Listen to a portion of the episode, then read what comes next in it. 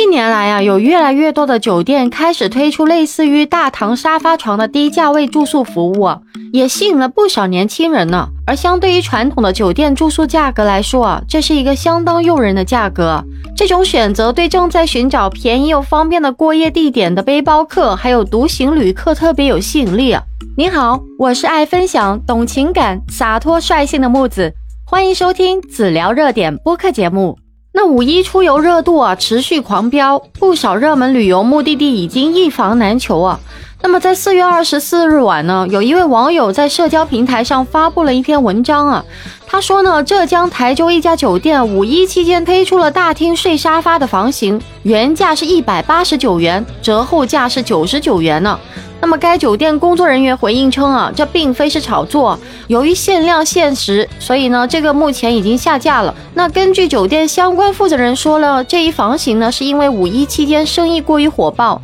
酒店内啊一百间房间所剩无几了，已经有一两个人预定了这个房型，他们呢已经进行了升级，不会让他们真的是睡沙发的。那么该酒店另外一个工作人员就称啊，升级后的房型为一点五米大床房。店面价格为两百三十九元，有网友认真探讨可操作性，九十九块睡大厅，还不如找个网吧或者是洗浴中心对付一个晚上呢。还有经验老道者提醒呢，避雷啊，睡大厅只是一个幌子，如果为了省钱，千万别去啊，去了就告诉你有房间，可以加钱去睡房间呢。也有一些人认为这样的住宿方式呢，也符合现代人的需求啊。对于那些只需要一个单间、便捷、经济的住宿环境的人来说呢，这样的住宿服务是非常适合。而且对于一些短途住宿的人来说呢，这样的住宿服务也是非常实用啊。但是这样的住宿服务呢，也受到了很多人的质疑啊。首先呢，大堂沙发床呢不具备隐私性啊，既没有独立的房间，也没有隔音设备啊。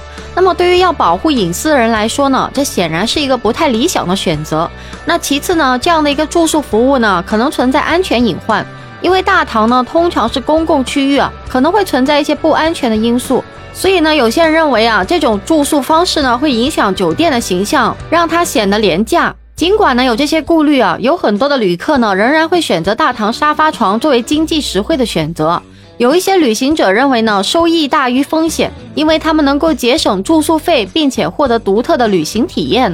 那么，对于这种住宿方式呢，是否适合你，需要根据自己的需求来决定了。如果你需要更多的隐私和安全性，那么传统的酒店住宿可能会更加适合你啊。但是如果说你只需要一个简单、便捷、经济的一个住宿环境的话呢，那么这种住宿方式也是一个不错的选择。本期内容就跟大家聊到这里了。如果您有任何的想法，欢迎在下面评论区互动留言哦！记得订阅、收藏和转发本专辑给有需要的朋友啊！木子每天晚上七点到十二点都会在直播间跟大家不见不散哦！感谢您的收听，我们下期节目再见。